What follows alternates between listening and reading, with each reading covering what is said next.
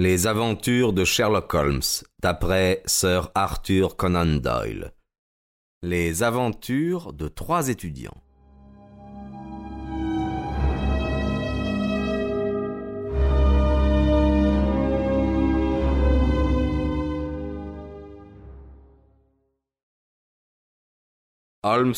Ne me parla plus de cette affaire pendant toute la soirée, bien qu'il fût resté longtemps absorbé dans ses pensées après notre dîner retardé. Le lendemain matin, à huit heures, il fit son entrée dans ma chambre comme je venais de finir ma toilette. Eh bien, Watson, il est temps de nous rendre à Saint-Luc. Cela ne vous fait-il rien d'y aller sans déjeuner? Oh, Bien sûr que non. Soms va être dans tous ses états jusqu'au moment où nous lui dirons quelque chose de positif. Avez-vous donc quelque chose de positif à lui annoncer? Eh, je le crois. Vous avez trouvé la solution?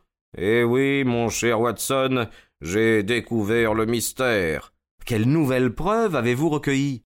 Oh, ce n'est pas pour rien que je me suis levé à six heures du matin.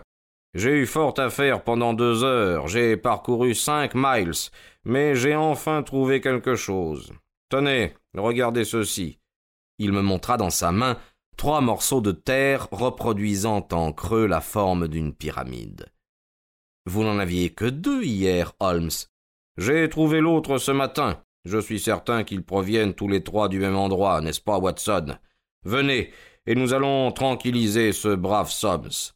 Le malheureux maître de conférence était dans un état lamentable quand nous entrâmes dans son appartement. Le concours devait commencer dans quelques heures, et il se demandait s'il faudrait rendre l'incident public ou laisser le coupable concourir pour cette bourse de grande valeur. Il pouvait à peine contenir son agitation, et il se précipita vers Holmes, les mains tendues. Dieu merci, vous voilà. Je, je commençais à craindre que vous n'ayez tout abandonné. Que dois-je faire? Faut-il laisser le concours avoir lieu Mais certainement. Mais ce gredin. Il ne prendra point part au concours. Vous le connaissez? Je le crois, et si cette affaire doit rester secrète, il faut que nous formions nous-mêmes un tribunal d'honneur. Asseyez-vous là, s'il vous plaît, Soms. Vous ici, Watson, et je prendrai un fauteuil au milieu de vous. Voilà. Je crois que nous sommes suffisamment dignes pour en inspirer au coupable. Ayez la bonté de sonner. Bannister entra et parut rempli de surprise et de crainte à notre aspect. Veuillez fermer la porte, dit Holmes. Et maintenant, Bannister, dites-nous la vérité sur l'incident d'hier.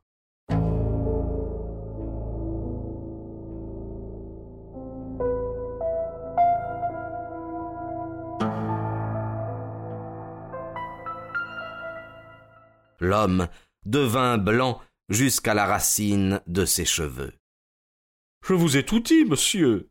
Vous n'avez rien à ajouter. Rien absolument, monsieur. Eh bien, il faut alors que je vous mette sur la voie. Quand vous vous êtes assis sur cette chaise hier, n'était-ce pas dans le but de dissimuler un objet quelconque qui aurait pu indiquer la personne ayant pénétré dans l'appartement? Le visage de Bannister devint livide. Ah non, monsieur, assurément non. C'est seulement une idée, dit Holmes, si j'avoue qu'il m'est impossible d'en fournir la preuve. Mais cette hypothèse me semble fort probable, car aussitôt que M. Soms eut tourné le dos, vous avez délivré la personne qui était cachée dans la chambre à coucher. Bannister passa sa langue sur ses lèvres desséchées. Il y avait personne, dit-il. Ah. Voilà qui est malheureux, Bannister. Jusqu'à présent vous avez peut-être dit la vérité, mais maintenant je sais que vous mentez. Le visage de l'homme sembla encore plus défait. Mais il n'y avait personne, monsieur. Allons, allons, Bannister. Non, monsieur, il n'y avait personne. Dans ce cas, vous ne pouvez nous aider, mais restez dans la pièce, s'il vous plaît. Là, auprès de la chambre.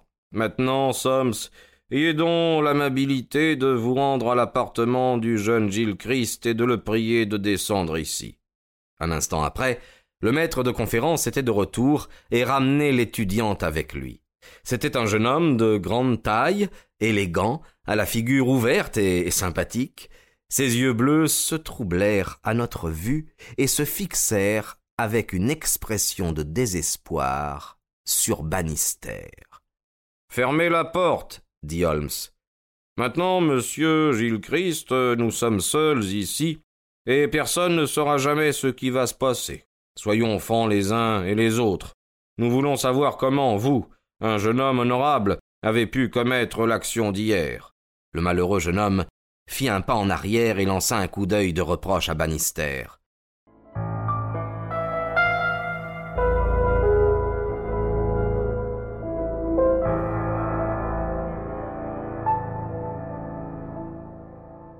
Non, non, monsieur Gilchrist, je n'ai pas dit un mot, pas un seul, dit le domestique.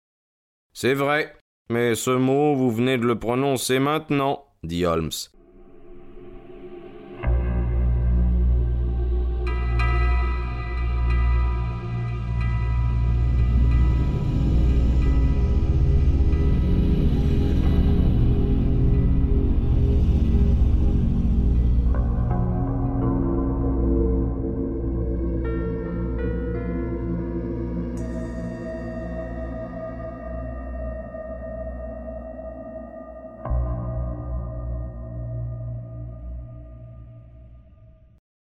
Comprenez, monsieur, qu'après ce que vient de dire Bannister, votre situation est désespérée, et qu'il ne vous reste plus qu'à avouer franchement vos torts.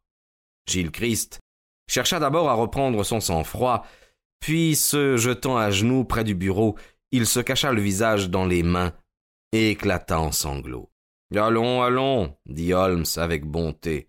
Il est humain de faillir et personne ne vous accusera d'être un pécheur endurci. Peut-être vaut-il mieux que je raconte à monsieur Soms comment les choses se sont passées. Vous m'arrêterez si je me trompe. Le voulez-vous? Vous n'avez pas besoin de me répondre. Écoutez-moi seulement afin de faire des corrections à mon récit s'il y a lieu. Dès le moment où vous m'avez dit, monsieur Soms, que personne, pas même Bannister, ne pouvait savoir que les épreuves se trouvaient dans votre cabinet, l'affaire se dessina nettement dans mon esprit. Il fallait donc écarter tout soupçon à l'encontre de l'imprimeur, qui eut en toute facilité de les examiner chez lui. Je n'ai guère songé à l'étudiant indien. Si les épreuves étaient roulées, il ne pouvait deviner ce qu'elles contenaient. Ah, il me semblait impossible d'admettre une coïncidence qui eût poussé quelqu'un à entrer par hasard dans votre appartement précisément le jour même où les épreuves y avaient été déposées.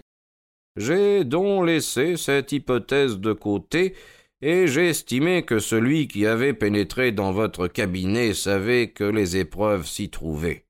Quand je me suis approché de votre appartement, j'ai d'abord examiné la fenêtre. Vous m'avez même amusé en émettant l'idée que j'avais pu croire un instant qu'on avait pu, en plein jour, sous les fenêtres donnant sur la cour, songer à pénétrer par là. Cette pensée eût été stupide. Non, je calculais tout simplement quelle devait être la taille d'un homme qui pouvait apercevoir, en passant, les papiers placés sur le bureau.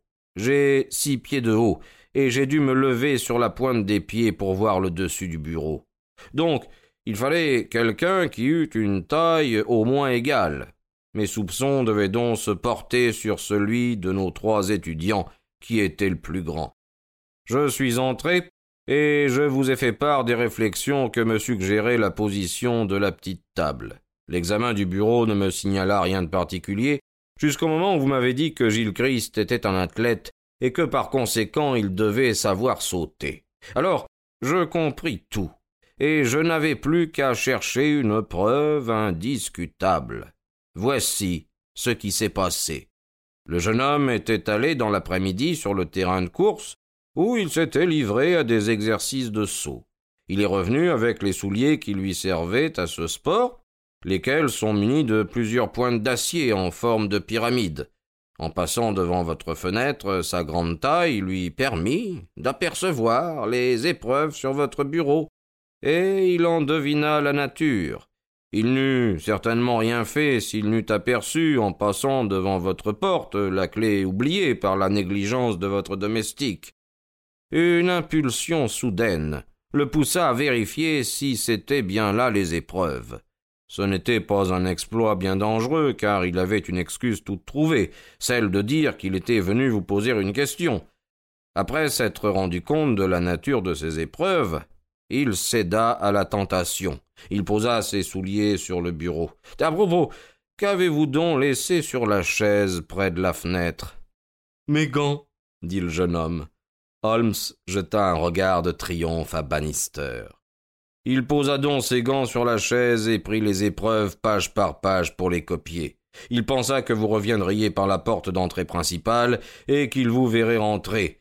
Mais vous êtes rentré par une petite porte de côté. Tout à coup il vous a entendu, il n'avait plus le temps de se sauver. Oubliant ses gants, il put saisir ses souliers et se sauva dans votre chambre à coucher.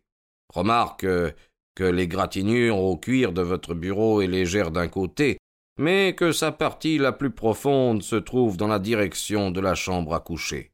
Cela m'a démontré que le soulier a été enlevé dans cette direction et que c'était là où le coupable avait dû se réfugier. La terre autour de la pointe était restée sur le bureau et il y en avait un autre morceau dans la chambre. Je dois ajouter que je suis allé jusqu'au terrain de sport ce matin j'ai vu que la piste à sauter était formée de cette terre, et j'en ai emporté un échantillon, ainsi que de la sueur de bois jetée pour empêcher de glisser. Ai-je dit la vérité, monsieur Gilles Christ L'étudiant se redressa de toute sa hauteur. Oui, monsieur, dit-il. C'est la vérité. Et vous n'avez rien Rien à ajouter, grand Dieu? S'écria Soms. Pardon, monsieur, mais mon étonnement d'avoir été ainsi découvert m'a totalement bouleversé. Voici une lettre, monsieur Soms, que j'ai écrite ce matin, après une nuit terrible, avant même que j'aie pu soupçonner que ma fraude fût connue. La voici. Vous verrez que je vous écris que je suis résolu à ne pas prendre part au concours et que j'accepte l'offre qui m'a été faite d'une place dans la police de Rhodesia. Je vais sans tarder partir pour l'Afrique du Sud. Je suis très heureux de savoir que vous n'avez pas voulu bénéficier de votre mauvaise action, dit Soms. Mais pourquoi avez-vous changé d'idée? Gilles Christ désigna Bannister. Voilà l'homme qui m'a ramené dans la bonne voie. Allons, Bannister, dit Holmes. Je vous ai suffisamment démontré que vous seul aviez pu laisser s'enfuir le jeune homme, car vous seul êtes resté dans l'appartement, vous seul avez fermé la porte à clé en sortant. L'hypothèse qu'il ait pu s'enfuir par la fenêtre est inadmissible. Voulez-vous maintenant éclaircir le dernier point du mystère et nous faire connaître les raisons qui vous ont poussé à agir ainsi? C'est bien simple, mais il fallait le savoir et toute votre habileté ne pouvait vous faire deviner ce détail. Autrefois, j'ai été majordome chez sœur Jabès Gilles Christ, père de ce jeune homme. Après sa ruine, je vins ici comme domestique, mais je n'ai jamais oublié mon ancien maître tombé dans le malheur. En souvenir du temps passé, j'ai toujours continué à veiller sur son fils.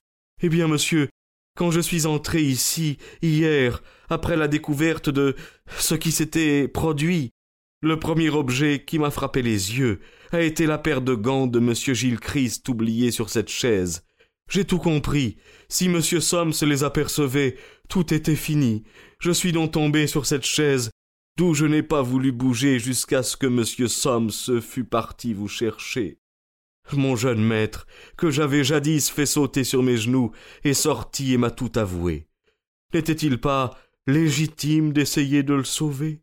N'était-il pas de mon devoir de lui dire ce que lui eût certainement dit son père s'il eût été là, et de lui faire comprendre qu'il ne devait pas profiter d'un tel acte? Auriez-vous le courage de me blâmer? Non, certainement, dit Holmes du fond du cœur en se levant. Eh bien, Soms, ajouta-t-il, nous avons résolu votre énigme. Le déjeuner nous attend à la maison. Venez, Watson. Quant à vous, monsieur Gilles Christ, je vous souhaite un avenir brillant en Rhodésia. Vous avez commis une faute, mais j'espère que l'avenir vous permettra de la racheter.